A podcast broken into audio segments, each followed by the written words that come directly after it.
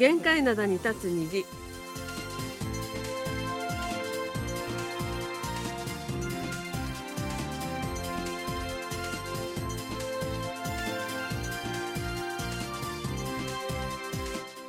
皆さん、あにょがせよ。1月17日水曜日の限界灘に立つ虹、スキマプとゆうちゃんもです、えー朝から曇っています。天気予報では午後遅くから雪が降るとの予報も出ています。えー個人的にはもう寒くてもいいから青空が見たいです。丸組の母さんことキムヨスンです。まあ、新年になってね、うん。晴れた日よりうん。曇った人が多い。曇ってるとか、うん。雨降ったりとか、雪が降ったりとか、うん。多いよね。多いですね、嫌ですソウル。ね本当にね寒くてもいいから青空見たいです。えーさて以前にこんな話をしたことがあります、えー韓国料理は非常に手間のかかる料理なのでソウルの有名ホテルのレストランから韓国レストランが姿を消しつつあるという話です、えー実際ミョンドンのロッテホテルとシッラホテルウォーカーヒルホテルぐらいにあるくらいで他の韓国の有名ホテル今韓国料理のレストランあまり見かけなくなりました。あ、そうなんですか？ああの韓国料理ってほらあのキムチもそうですしその他の密飯茶もそうですしいちいち手あのかあの作ってるとすごく手間がかかるじゃないですか。だけど手間がかかるって、うんまあ他のさ、うん和食だって結構手間はかかるんじゃないかなかかるんだけどまあとにかくそれだけ手間をかけて作ってもお客さんがあまりちょっと来なかったっていうことじゃないかなと思うんですよね。需要がね、うん。うん。なんかほらあの韓国料理の高級レストランってとなんか改まった席？そのそれこそ三キ礼とかいうね結婚前のご挨拶の席みたいなね、はい。そういう時にしか使われなくなっちゃったのかなっていう気もしたんですがそれがですね最近は韓国を訪れる外国人旅行客からのリクエストでホテルでの韓国料理のメニューが増えているという話がありました。面白いなと思って持ってきました、えー朝鮮ホテル系列のブティックホテルのレスケープホテルでは去年12月に韓国料理の朝食メニューを2つ新たにお目見えしました。もともとは、まあ、アメリカンブレックファーストとこれが一番一般的ですよね。そうあとなんか麺料理があったらしいんですけどもそれ以外にですね今回、えー牛肉のプルコギ焼肉とアワビの料理を2つ韓国料理のメニューを作ったそうなんですえ。朝食でプルゴギですか？うん、いいよね。はい、アワビもいいと思いますけどね。で、朝鮮ホテルの関係者は、海外からのお客様の韓国料理メニューへの問い合わせが多いかとことから、新しいメニューを開発販売することになりました。と言って、あの、こういう傾向は他のホテルにも出ててですね、これがすごいのは、ミョンドンのロッテホテル、あの、本館ですよね。はいあの、デパートの隣にあるやつ。去年の11月に朝食のバイキングのメニューにソモリヘジャンククを登場させたそうなんです。へえこれ僕大好きなんですよどういう料理か説明していただくと。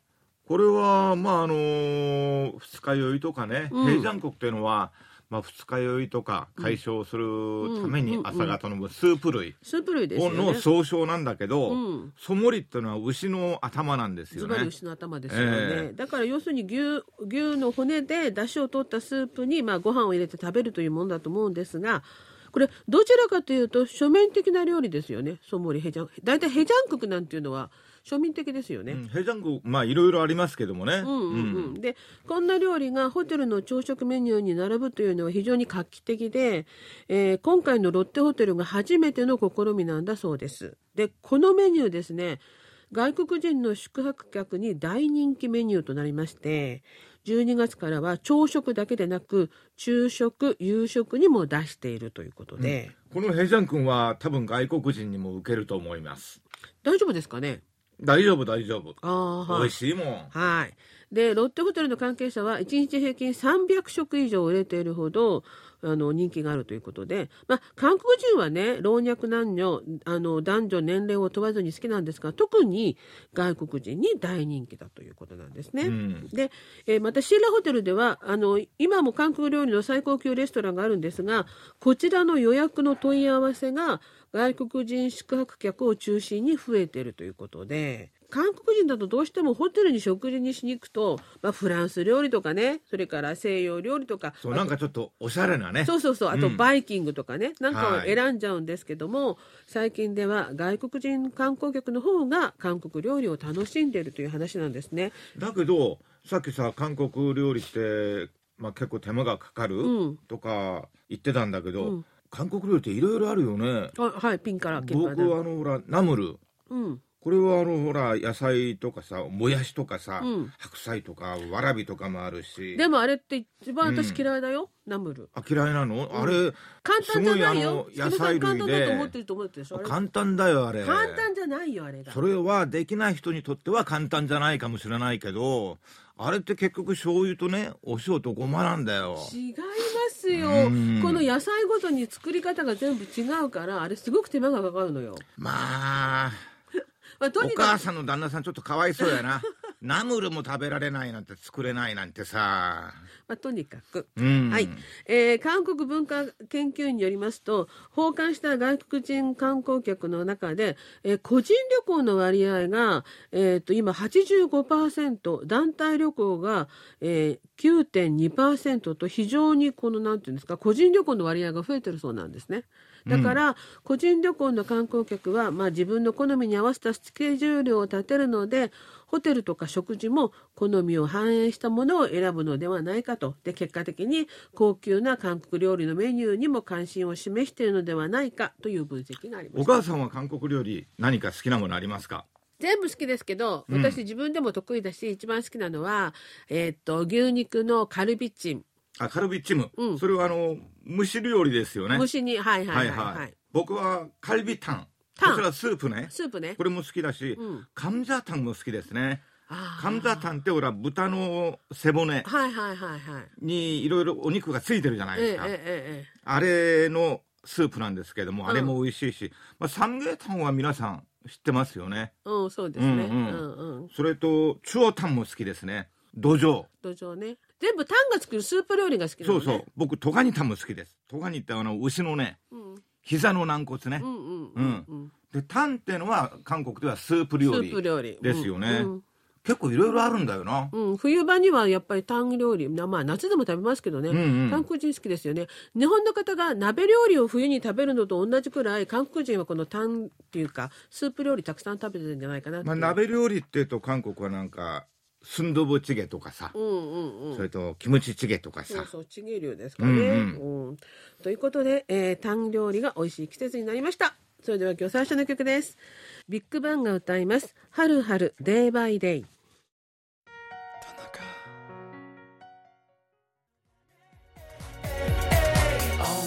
はい、ビッグバンで春春デイバイデイでした。なんか懐かしい曲ですね。それでは今日最初のお便りです。はい徳江博之さんからいただきました。元旦に起きた能登半島地震。私の住んでいる埼玉でも緊急地震速報が鳴り長い時間揺れていました。ニュースでも報じられていましたが韓国にも津波が押し寄せたとのこと。被害はなかったでしょうか。そして3日の夜の限界灘に立つ虹でソウル発平壌は今に思わぬ人が登場すると言っていたので誰だろうと思っていたらひまわりさんですよね。限界灘で答えを言わなかったのでなおさら気になってしまいましたが戻られてきたとのことで嬉しくなりました。アナウンの感想は別に送ります。皆様にとって良いお年でありますように。はい。ありがとうございます。ます。えー本当にまだね能登半島地震ね皆さん被災者の皆さん大変だと思いますが。そうなんかあのー陸地がこう上に上がってきたと。そうそうそう。ね結構地震って怖いですよね。怖いですよね、うん。でまだ雪もね能登地方とかすごく雪の多いところでね大変だと思いますが、なんか中学生が集な集団避難したりあとそうそうそう。他の地域学校とかにね、うんうん。うん。いろいろ大変だと思いますが頑張ってください。えっ、とあの徳江さんのお手紙にもありますようにあのひまわりさんが日本ご飯に戻ってまいりました。はいでソウル発ピョンヤンは今のインサートでその声が聞こえますがひまわりちゃん現在はニュースを担当しているのでそのうちニュースでねその声が聞こえる日も来るかもしれないかな。うんニュースでね朝から忙しいんですよ。はい。はい。でホームページのですねアナウンのところをクリックしていただきますと出演者の写真が出てくるんですがよく見ていただけますとしっかりとひまわりちゃん映っておりますので あのアナウンの時にひまわりちゃんあの PD として入ってましてね団体で写真撮りますよね。はいはい、うん。それであのその時に実はひまわりちゃんにインタビューもしたんですけどもそれが時間が長引いちゃってあのカットになっちゃったんでね。はい。その時にインタビューしたのは何をインタビューしたかというとひまわりちゃんあの1年間部長さんになってこのワールドニュースこうワールドハウンド全部を見る立場にいらしたじゃないですか。うん。で戻ってきてその1年間はどうでしたかっていう私の質問にひまわりちゃん一言人間的に成長しましたと。なんか深い意味がありますね。深い意味がありますよね、ええ。えどれだけ人間的な苦悩と苦労が多かったのか こう。こうこうしてお二人笑ってますけども、うん。本人は大変だったんでしょうね。多分ね。やっぱりこの管理職といいますかね。はいはいはいはい。はい。まさに管理職で責任重いですから、はい、苦労して戻ってきたひまわりちゃんです、えー次のお便りです。岡山市の上村明夫さんからいただきました。日本語班の皆さんこんにちは。10日のソウル発ピョンヤンは今の北韓の住宅事情の話題は住宅という私の身近なお話で大変興味深く聞かせていただきました。番組中のナレーションをひまわりさんが担当されていましたが日本語班にひまわりさんが復帰されたのでしょうか。番組で久しぶりにひまわりさんが出演されていて嬉しかったです。ということでありがとうございます。しっかり復帰しました。はい、あの人に。間的苦悩を乗り越えてですね。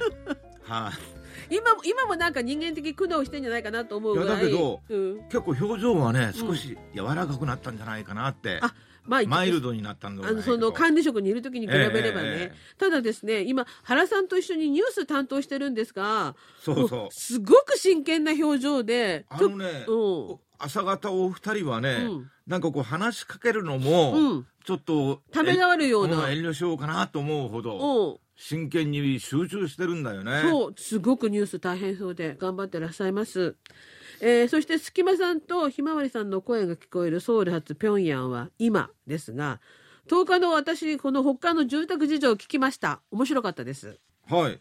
あ、ねお母さんが聞いたの？うあのうちで聞いたんですけども。で北韓のドラマを中心に分析してるところが面白いなと思って。こううん。高層アパートの、あドラマの中に高層アパートのシーンが出てきますけども主人公が住んでいてみたいな話で。いや、というのはさ、うん。北韓の住宅って、うん。韓国から行って、こう見る機会ってほとんどないじゃないですか。はいはいはい。だから、うん。ドラマとか、うん。映画に出てくる北韓のお家のね、うん。内部とかうん。を参考にするわけですよね。でもその映画とかドラマに出てくるのとじ実際とどのくらいね違ってんのかわかんないじゃないですか。まあ多分、ある程度整った家ではないんですかね、ドラマとかさ。まあね、うんでもね高層アパートに住んでるなんていうそういうドラマが出てくるとこがあすごいなと思ったんですけどね私はう。んであのあの番組を聞いてて思ったのはこの番組って毎回各分野の専門家が登場してこう話をしてくれるという構成になってるじゃないですか。はい。で私こんなに北韓について研究している学者さんたくさんいるんだなとつくづく思ってるんですよね毎回毎回。うん僕も我ながらちょっと不思議というか 北韓学博士とかもいるんですよ。だからよくよく見つけてくるなと思って PD さん。ええええはい。であのほら北韓学博士とか北韓学科っていうのは分かるんですよそれ専門で研究してる先生がね、だからそういう先生だけ出てくるのかなと思ったら聞いてるとそうじゃなくてそれこそ衣食住からスポーツ文化まであらゆる文化の学者たちが北韓について研究してるんだなってつくづく思うの。うんあそれとあの脱北者の方々でこちらで北韓関連のいろいろなお仕事というかあはいはい。あのー教えたりうんうんうん。してる方もいるし、研究してる方もいるのでね。あーなるほどうん。うん。そういった方々も結構登場しますよね。あだってほらあの聞いてるとそれこそ衣装とかファッションとか、うん。あと保育園とか幼稚園とかなんか教育問題とかいろいろ扱ってらっしゃったじゃないですか。はいはい、あのーそれは脱北者だからこそ分かること。あそこに住んでいたからこそ分かることがあるので、ああああ、うん。ああそういうのね、はい。うんなるほどなるほど。なかなか今とても大切な時期でもあるので皆さんぜひこの番組聞いてください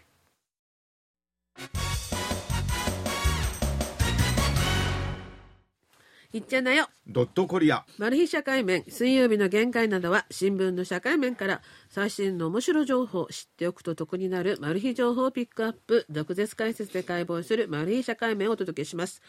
えー、今日はですね2024年は韓国プロ野球変化の年という話です、えー、韓国のプロ野球は今年大きな変化を遂げます、えー、韓国ではロボット審判と呼ばれます自動ボール判定システム ABS が1軍の試合で正式に導入されます。また ABS と一緒に導入されることが検討されていたピッチクロック投球間の時間制限は今回は導入を見送ることになりました。韓国野球委員会 KBO は11日2024年第一次理事会を開き ABS の2024シーズン導入を最終的に確定しました。ロボット審判の導入によりストライクゾーンが狭くなり投手が死球を乱発する可能性があるという意見に対してはこの4年間2軍でテスト導入して誤差の範囲を最大限減らしたと説明しています。ABS は投球がボールかストライクかを機械が自動的に判定し審判に信号で伝えるシステムです。2軍でのテスト導入の結果ボールかストライクかの判定の正確さ。一貫性維持。判定結果が審判に伝えられる時間短縮などで効果を上げました。この ABS は日本はもちろんアメリカのメジャーリーグでもまだマイナーリーグでしか実施されていない技術だということです。KBO は全ての投手と打者が同じストライクゾーンの判定を適用でき公正な試合進行が可能になると説明しています。一方11日の理事会で投手の投球時間を制限するピッチクロックについては時期尚早だという意見が大半でした。メジャーリーグでは2023シーズン走者がいない場合は15秒走者がいる場合は20秒以内に投手がボールを投げるように規定しました。大谷選手もこの新しいルールで苦労している姿を去年テレビで何度も見た気がします。KBO はピッチクロックの趣旨については肯定的な立場ですが投手が適用するまでには時間がかかると見ています。そのため2軍では今シーズンの前半に導入するものの1軍での導入は前半期のテスト運営後後半期に導入するかどうかを最終的に決めることにしました。KBU はこのほかベースの大きさをこれまでよりも大きくし攻撃的なプレーを誘導することにしました。韓国プロ野球での ABS の導入が今後日本のプロ野球やアメリカメジャーリーグにまで影響を及ぼすのか興味深い点です。KBO は2月中に全国の各球場に関連装置を設置するなど今シーズンの準備を整える方針です。一方今年3月にアメリカメジャーリーグドジャース対パドレスの開幕戦が行われるソウルのドーム球場。古直スカイドームは現在大規模な改修工事が行われています。MLB は去年の7月に2024年のレギュラーシーズンの開幕戦をソウルで開催すると発表し8月に調査団を派遣して球場内をチェックしました。その結果古直スカイドームを管理するソウル施設公団にいくつかの要望を出したようです。公団側はこれを受けて工事を進めています。3月のシーズン開幕がいろいろな意味で楽しみです。それでは今日の2曲目です。セブンティーンが歌います。ホームラン。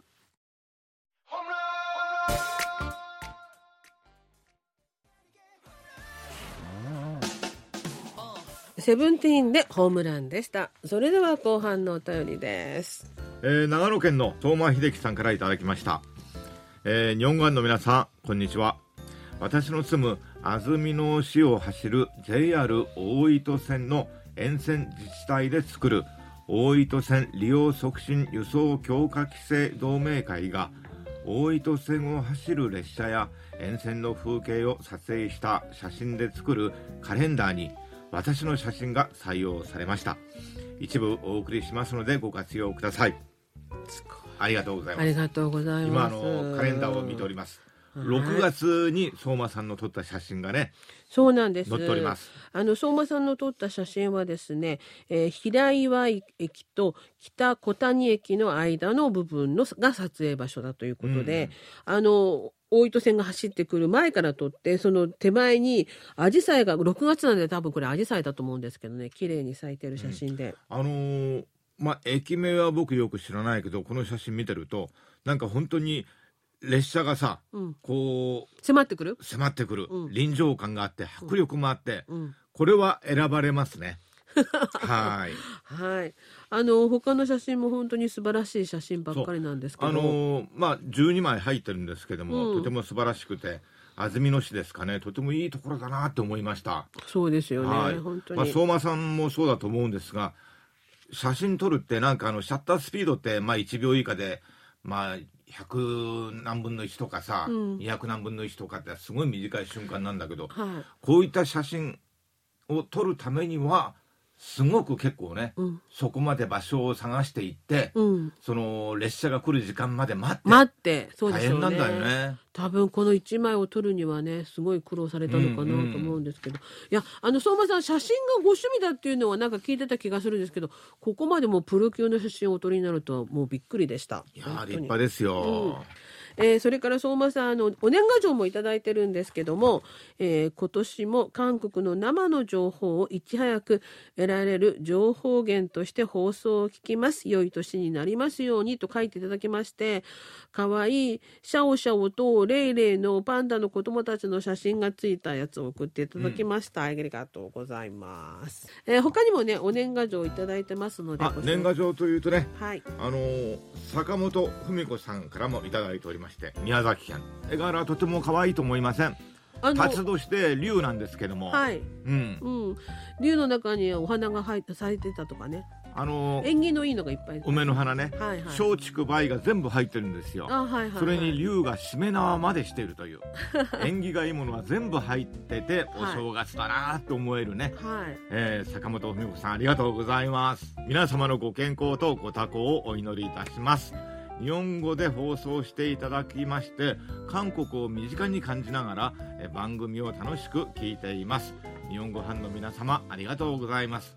いやこちらこそね本当にありがとうございます。私そのお手紙いただいて日本語で放送していただいて韓国を身近に感じる。あそうか私たち日本語で放送してるから皆さんに身近で感じていただいてるんだって改めて思っちゃった。その手紙読んで。言われてみるとというかなんか我々は無意識で日本語でやってるんですけども。無意識でやってるまあ、んですけど、聞いてる側としてはね。ああそうなんだってね改めて思いました、本当にありがとうございました、えー山口市の伊佐富夫さんからいただきました、えーこれね新規一点って書いてあってかつあの豚の貯金箱がこう絵がなってるんですね。金河新年2023年は後半から凄まじい多忙とともに過ぎてしまいました。気づけば何の知的栄意もしていませんでした。周囲の人々の成果を見ながら何とかしなければと思っています。あそれで心機一転なんですね。2023年はコロナにかかったりしているという経験をしてラジオから遠ざかっていましたが3月にプサンへ行けました。ということでありがとうございますありがとうございます。心機一転頑張ってください。それで最後に、えー、とお知らせというかあれがありますね、えー、アナオンあのもうすぐあの今月の末にアナオンのあの MVP とどちらのチームがあの良かったですか、という結果発表をいつもの通りしようと思ってるんですが、えーもうちょっとあとまだ1週間ぐらいありますのでねぜひぜひお便りをお待ちしておりますそれからアナをまだ聞いてないという方は、えーホームページの方にバナーのところにアナウンスオンパレードが出ておりますのでそこをクリックしていただきますと、えーひまわりちゃんも出てる写真も出てますし聞き返すこともできますのでどうぞそこからもう一度聞いてみてください。まだまだ聞けますので、はい。それから、あの、先週私が Listen Again を聞いていただきますと、あの、ホームペの、ありますよって申し上げたら、ないってそこには入ってませんというお便りいただきました。本当にすいません。私が錯覚してました。あの、アナウンの再放送は、そのバナーのところのアナウンスオンパレードのところをクリックしていただくのが一番早くて確かじゃないかと思います。はいということで、それではまた来週、水曜日のお相手は、隙間ことゆうちゃんもと丸熊の母さんことキムヤスンでした。안녕히계세요